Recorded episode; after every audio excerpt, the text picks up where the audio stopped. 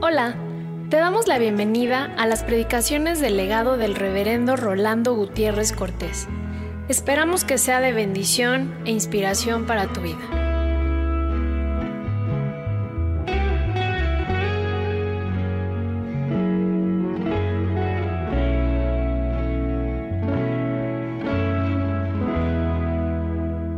Alguno no sabe cómo pedir como conviene, que no se inquiete, porque el mismo Espíritu Santo pide por nosotros con gemidos indecibles. Ese Espíritu Santo hace que cada uno de nosotros sea un miembro de un cuerpo, que se llama cuerpo de Jesucristo. Somos miembros del cuerpo de Jesucristo por la fe. Recuerde que cuando estamos orando aquí en comunidad, está orando Jesucristo, el cuerpo de Jesucristo, también. Y cual si eso fuera poco, la razón que Jesús ascendió a los cielos es para interceder por nosotros. De modo que el Padre, el Hijo y el Espíritu Santo se adunan en este elemento intercesorio. Otra cosa que quisiera que tomáramos en cuenta en estos momentos es el término que vamos a ver en un momento de levanta.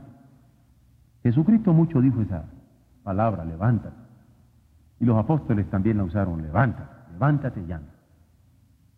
Pero ese levántate en el caso del apóstol Pablo tuvo otra connotación muy interesante. Él retaba, desafiaba, persuadía a los hombres que creyeran en el levantamiento de Jesús entre los muertos. Por eso les dice que si creían en quien había levantado a Jesús entre los muertos, serían salvos. Pero luego en la historia de la iglesia esto de levantarse ha tenido otra connotación. Los primeros cristianos que no tenían la libertad de cantar como nosotros cantamos, estaban en catacumbas, pobrecitos. Allí participaban de la cena del Señor y tantas veces que los persiguieron por caníbales, porque como ellos decían, este es mi cuerpo, este es mi sangre, decían, se están comiendo entre ellos mismos. Y fue duro. ¿eh? Ahora lo vemos de otra manera, pero fue duro. Ellos tuvieron que trabajar con símbolos, por eso pintaban el pez, ¿eh? porque encerraba la palabra como un acróstico de los cristianos, ¿no? Pero también no crean que porque eran muy corteses, ya ven que en la cortesía básica, cuando una dama entra, uno se pone en pie. Las personas que han sido educadas en cortesía saben, como varones, que cuando una ama, dama entra, un caballero siempre se pone en pie. No, pero en el caso de los cristianos no se trataba de cortesía. Como no podían cantar como nosotros, se ponían en pie, pero tenían ellos un entendido. Creían en el que había levantado a Jesús de entre los muertos y cantaban en pie. Y oraban muchas veces en pie, en comunidad. Me he tomado la libertad de dedicar esta homilía a mi hermano el doctor Samuel Escobar, quien es el encargado de lo que se llama Cátedra de Misionología en el Seminario del Este en Filadelfia, dándome cuenta que él tiene un campo en un país y en una generación en donde no podremos llevar adelante la misión cristiana sin sostener la autoridad de la palabra del Señor al dar el Evangelio. Y consciente de las luchas en las que está él y en las que estoy yo, quise dedicárselo como afecto fraternal. Realmente, si siempre dedicara mis sermones, estarían los nombres de todos ustedes, tantas veces que oro para estructurarlos. Sin embargo, estoy inquieto por Samuel. Ha tenido un año duro, pero Dios le dará gracia. El pasaje que vamos a ver dice, mi amado habló y me dijo, levanta, oh amiga mía, moza mía, y ven. Cada palabra está plena de significado. Ser amado es una dicha. Amar a Dios es una dicha. Pero cuando alguien dice mi amado, mi amado me habló, sabe lo que significa ahí. Ayer en una de las respuestas telefónicas, cuando levanté el auricular, oí que alguien me dijo, Darling, ¿cómo creen que sentí el corazón? Así me dice mi esposa, ya me dijo que está muy bien, que le mandaba sus cariños, que Dios la está bendiciendo. Mi amada me habló. Cuando uno dice mi amado me habló y me dijo, me dijo, no y dijo, me dijo, tiene una fuerza muy grande. Cuando dice mi amado me habló, no dice regañó, ¿eh? no dice reprochó, no dice me apabulló, me aplastó. Dice, mi amado me habló y me dijo, levántate, oh amiga mía, hermosa mía. Y ven, cargado. Y qué lindo cuando una mujer tiene amado, se le habla personalmente y cuyos gestos son de levántate. Le puede llamar amiga mía, le puede llamar hermosa mía. Y la invita y ven. Este es el pasaje. El domingo pasado concluí rogando sus oraciones para que la palabra de Dios se proclame con fidelidad indeclinable de parte mía. Y lo pedí porque hemos de estar atentos a evitar la hipocresía de ser incoherentes con la santidad de Dios como sacerdotes, estamos ante su presencia, y como profetas que hablamos lo que hemos oído de Él. Además, evoqué cuando les pedí que oraran por mí el celo con que Pablo quería cumplir su ministerio en el ejercicio de su apostolado. Y le pedí a los hermanos, oren por mí, para que cuando yo habla mi boca y dé la palabra de Dios, sea fiel y oportuno, y sin temor anuncie el Evangelio de Cristo. Así nos despedimos el domingo pasado. Y quiero insistir. Y quiero insistir porque luego que pedí, algunos hermanos se acercaron a mí unos para decirme, oraremos, pastor, y otros para preguntarme acerca de qué había querido decir yo. Y con gusto compartí. Pero quiero insistir, porque no solamente hablo de mí, sino que la palabra de Dios sea como el fuego de la zarza de Oreb, que arda y que jamás se extinga en nuestro medio y que al calor de la palabra nuestros corazones se edifiquen. Que sea imperecedera en nuestros labios, que sea fuente inagotable de consuelo, de confortamiento en cada corazón. Leámosla, meditémosla, asimilémosla, perseveremos en ella para alabarle al andar en sus caminos. Que podamos como el salmista decir, te alabaré con rectitud de corazón. Te alabaré con rectitud de corazón cuando aprendiere tus justos juicios.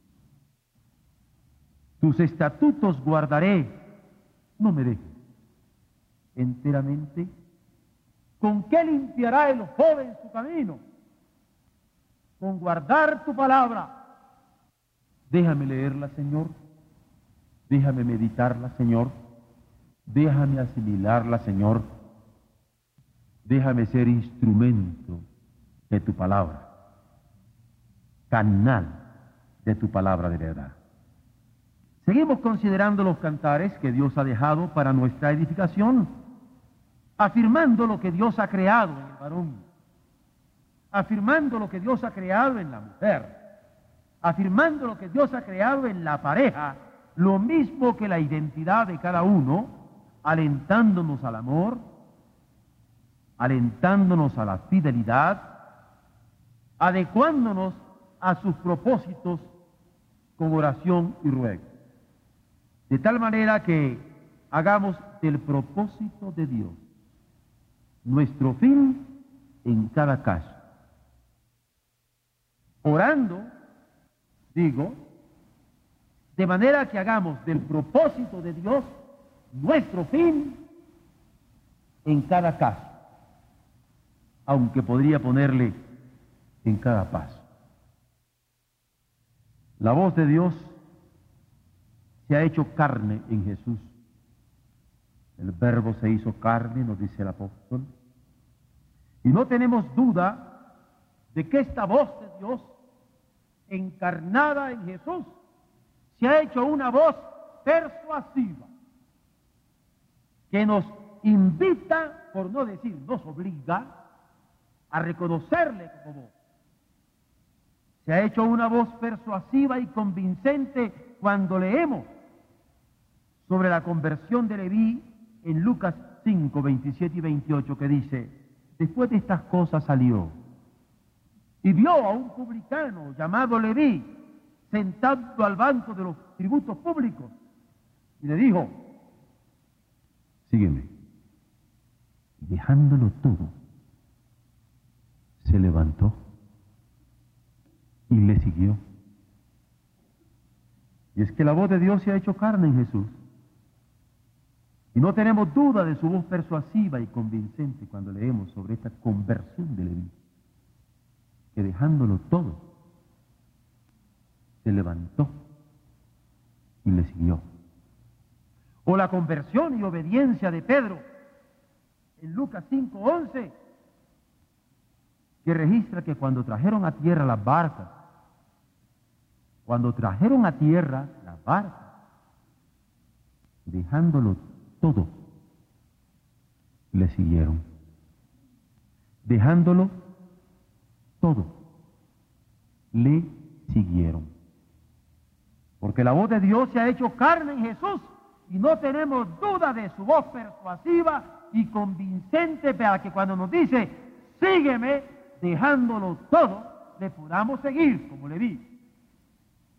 Amarrado, atrapado en los intereses económicos como publicano, o en su propio trabajo, como Pedro, sobre ese llamamiento a Saulo que registra los Hechos 26, cuando en el camino se le aparece, le habla al corazón y le dice, Saulo, Saulo.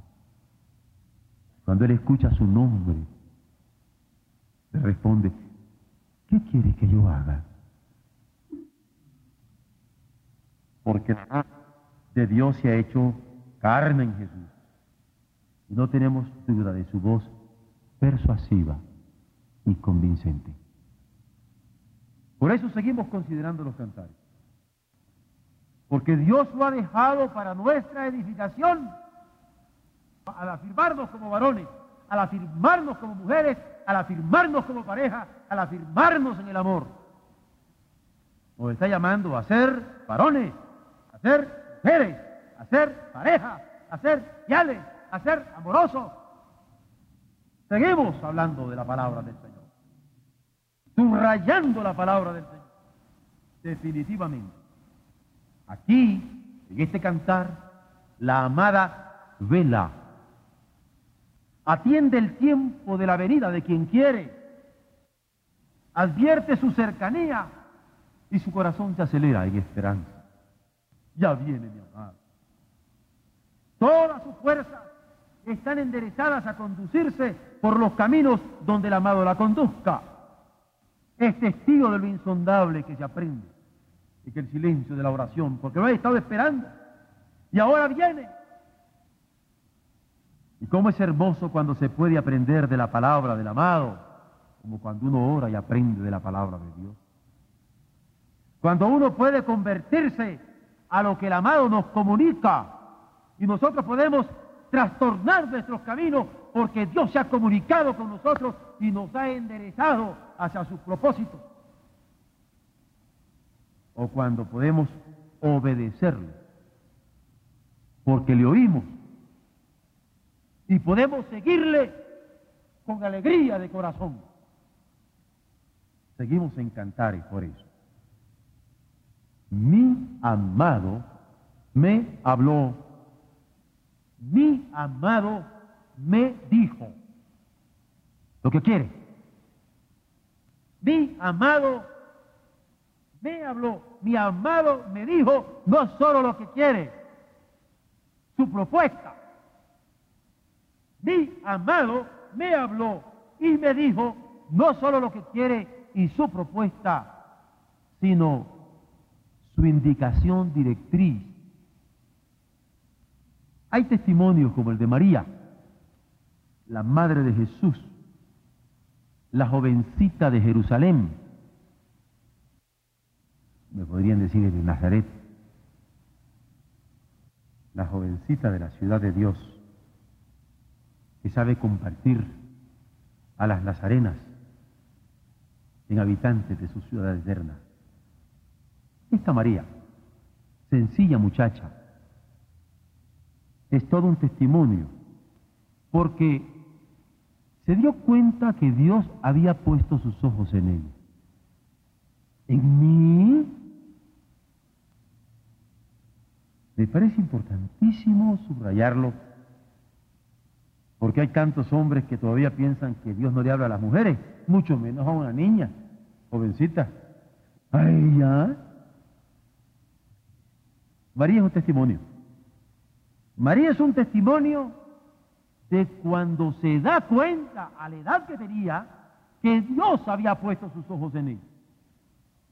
Es consciente de ello. Ningún sacerdote del templo podría haberle sembrado duda de la vocación que ella tenía.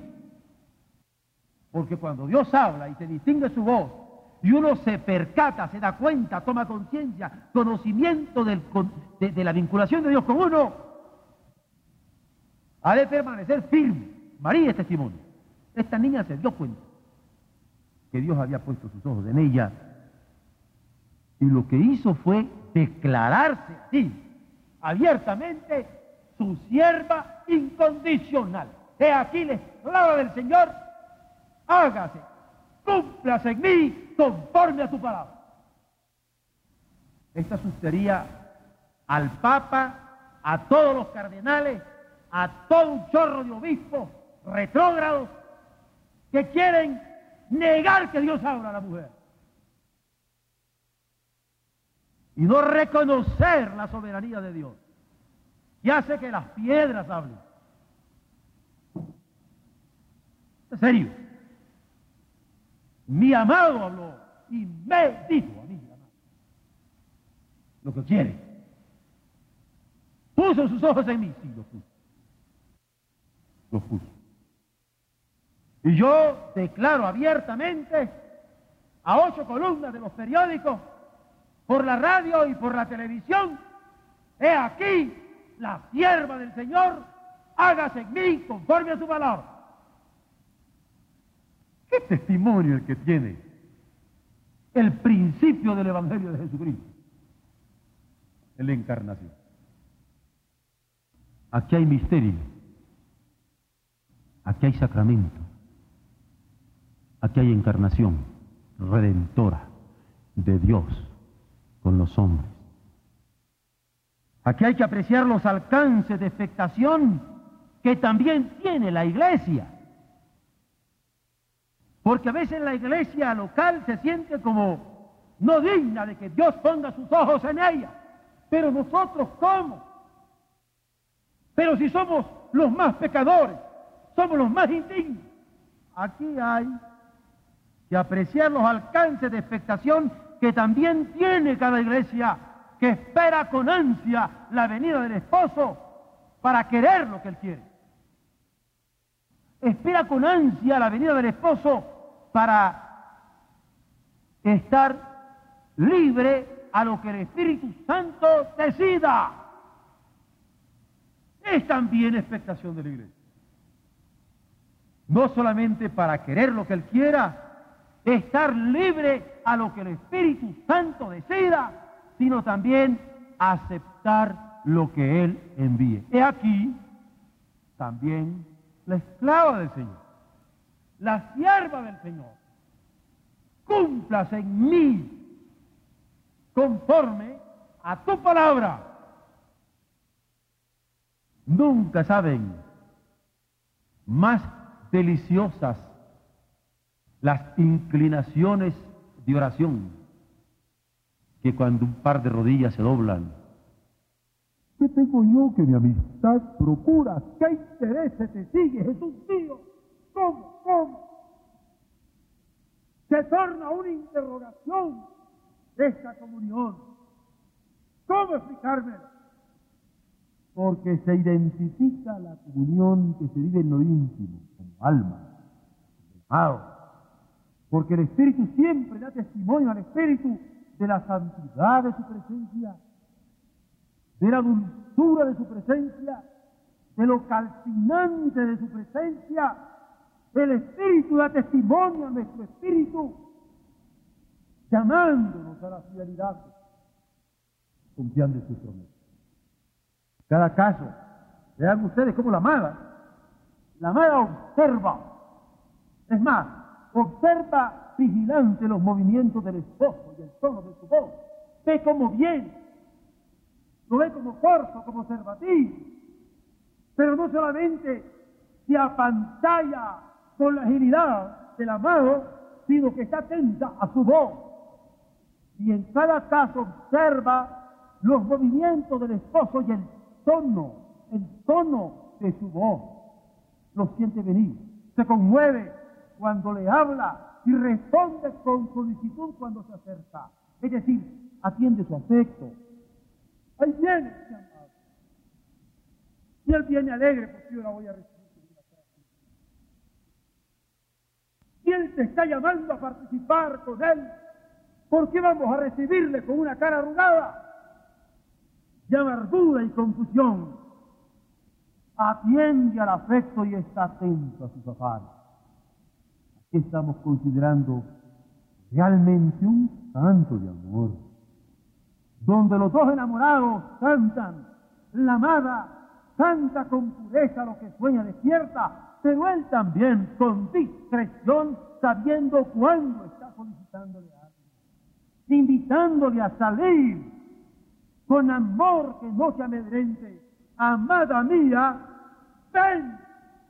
Y si no me das de comer, y si me corren del trabajo, y si no lo entiende la gente, esas rascaditas de cabeza no se pueden plantear. Acá se trata de una amada que canta con pureza lo que sueña despierta, pero también con discreción, invitándola a salir con amor que no te amedrente, que no tenga miedo. La voz del amado incita, incita a la amada a salir para estar juntos, caminar juntos, emprender juntos las luchas donde hay alegría en un vivir compartido o si se quiere usar un término más fuerte. No solamente donde hay alegría en un amor compartido, sino donde hay participación de un amor comprometido. Hay complementariedad, es parte del otro. No en balde tenemos en el centro de nuestro santuario la palabra. Como en el arca se guardó con celo la ley del Sinaí. Ley que previene, es ley que nos guía, es ley que nos advierte, es ley que nos conduce, que nos mueve, que nos inspira, que nos alienta y que nos sostiene. tu ley, es tu ley, Señor, faro celestial, que en perenne resplandor está guiando. Quien la medita con devoción, como estamos tratando como iglesia, de meditarla, ya no digo en familia, uno a uno con esta lectura diaria. Cuando se medite esta ley con devoción, se entiende que es la palabra inflama y abraza con este. Calcina, quema, calienta nuestro interior. Y que es así como un corazón en llamas, prende fuego a la proclamación del Evangelio de Dios en los campos de la misión del Rey. Porque el corazón ha de ir encendido para poder incendiar. Y es en la palabra que tenemos esta luz, esta lumbre, esta brasa, este fuego. Porque la voz de Jesús es bendición sublime. Y que en Juan 10 se escucha como bendición cuando dice, a este abre el portero y las ovejas oyen su voz, es la voz de mi amado. Que habla, es el habla, el dejo de mi amado. Que habla y dice, a esta abre el portero y las ovejas oyen su voz y a sus ovejas llama por nombre y las saca. Por nombre las saca. Y cuando las ha sacado fuera, todas las propias, va delante de ellas. Y las ovejas le siguen. ¿Por qué? Porque conocen su voz la voz de Jehová. Me habló y me dijo lo que quiere.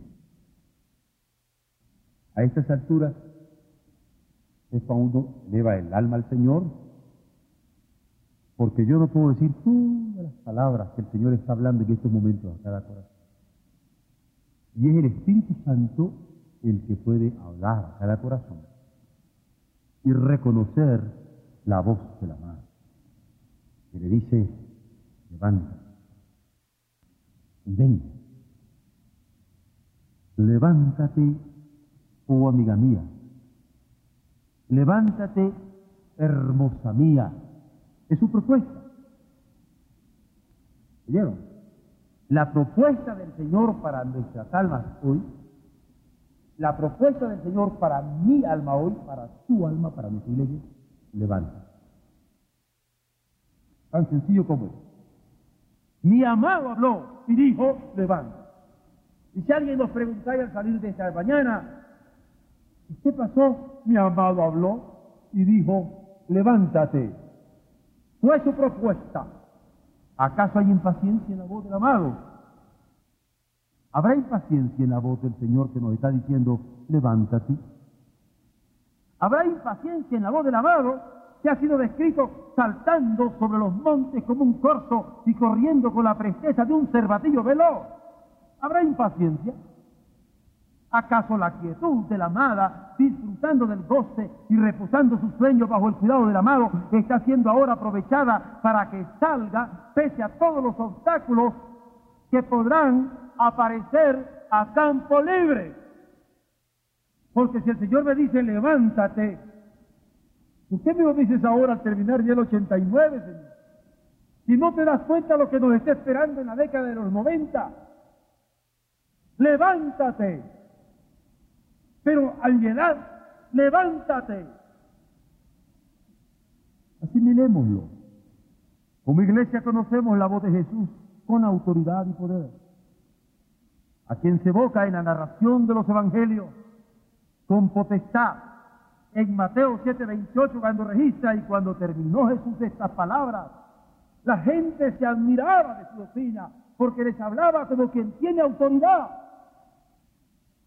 Y el Señor cuando nos habla y tiene autoridad sobre nosotros, podemos asimilar su voz con poder, reconociendo que nunca nos habla nadie como Él. Esa autoridad que mantener viva en la memoria. En esa memoria en la que reconozcamos voces elocuentes, tal vez como la de Francisco de Asís, cuando hablaba a los aves y a los animales, o a la de Hudson Taylor en el campo misionero, o a la de Juan Wesley evangelizando a los universitarios, pero aunque son lindas voces, que yo evoco con respeto y con cariño, por lindas, bellas, fecundas que hayan sido, ninguna como la del Señor, que mandó a salir a los demonios del hombre de Gadara y calmaba con sus palabras Se trata de una voz consoladora. Esa es la voz de mi amado.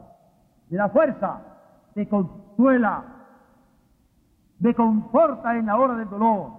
La que pregunta a sus amigos de Betania dónde habían puesto el cuerpo de Lázaro. La que defiende a María cuando la criticaron en el momento tierno en que ungía su cabeza con delicado perfume. Ya no digamos la que perdonó a la mujer sorprendida de adulterio, escuchó palabras de ánimo de parte suya frente a la grada del templo en donde se encontraban ella toda había acontecido, llena de lágrimas en sus ojos. Abrió aquella mirada matinal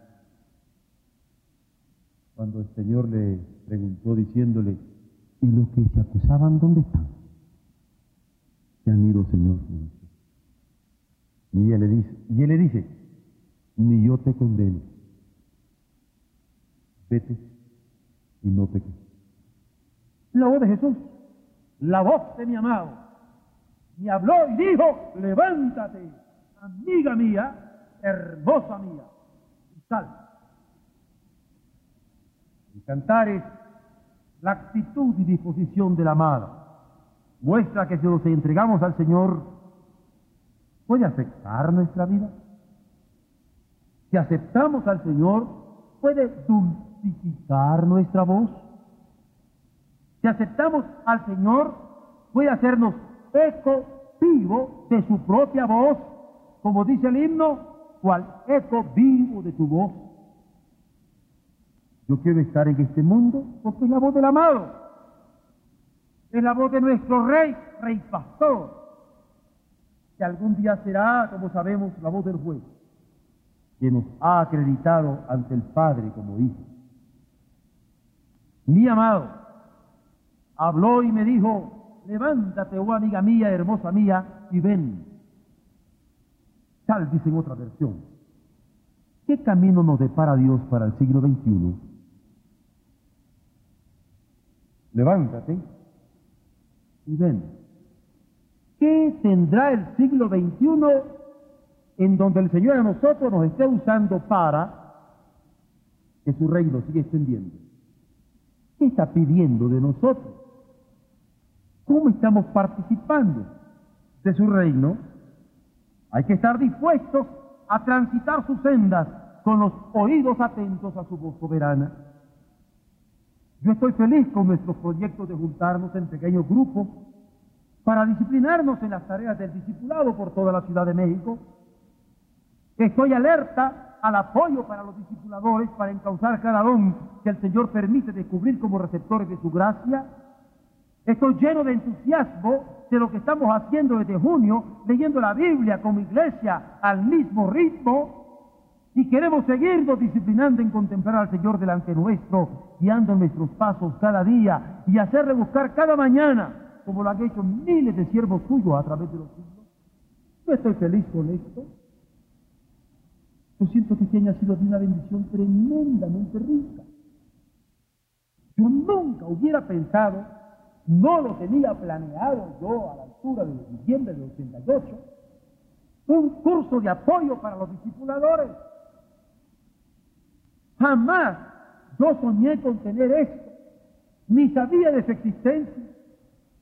Una Biblia que nos permita leer al mismo ritmo, aunque sea en un año, página tras página.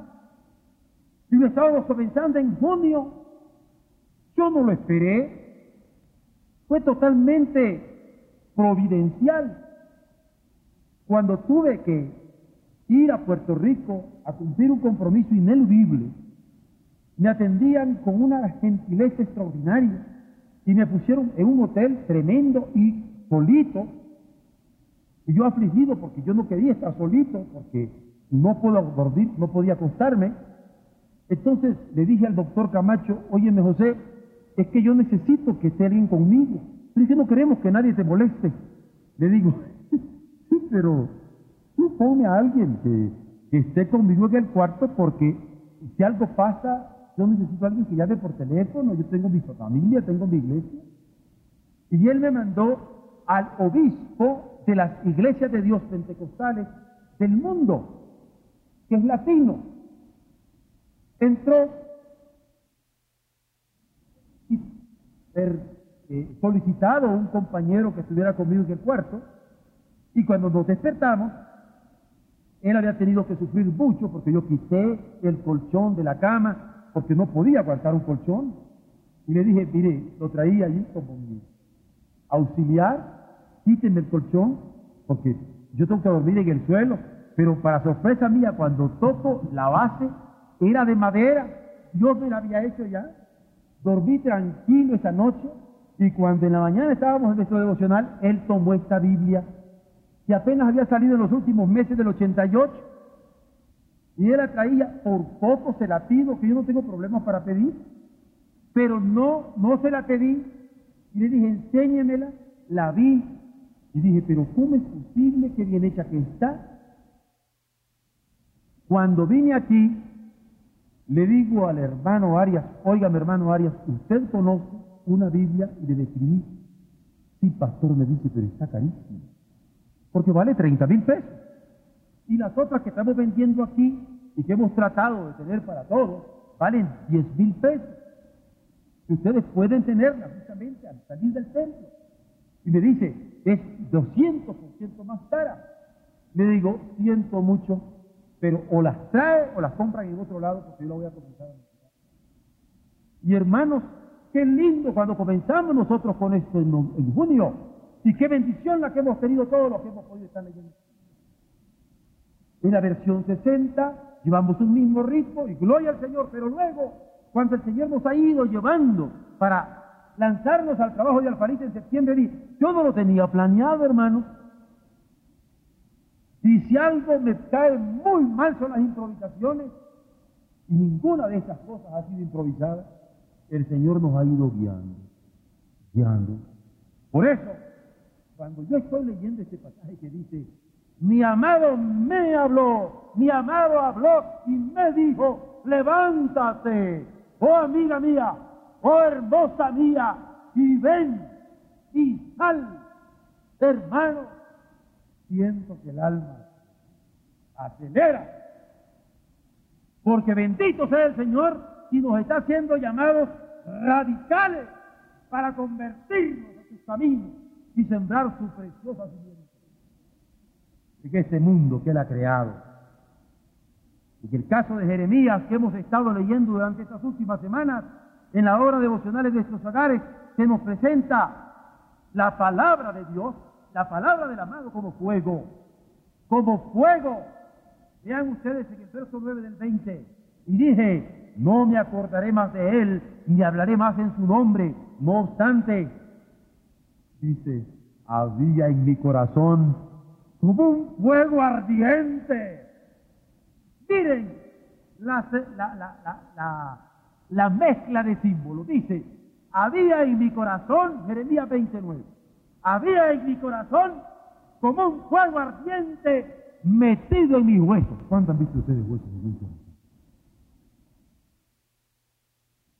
Bien. Había en mi corazón un fuego ardiente metido en mis huesos. Traté de sufrirlo y no pude.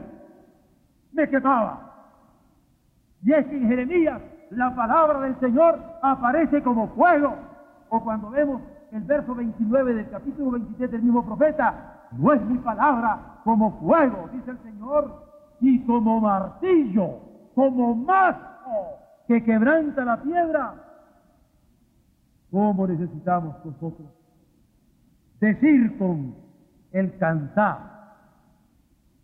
Mi amado habló y dijo, levántate, amiga mía, hermosa mía, y ven. Su voz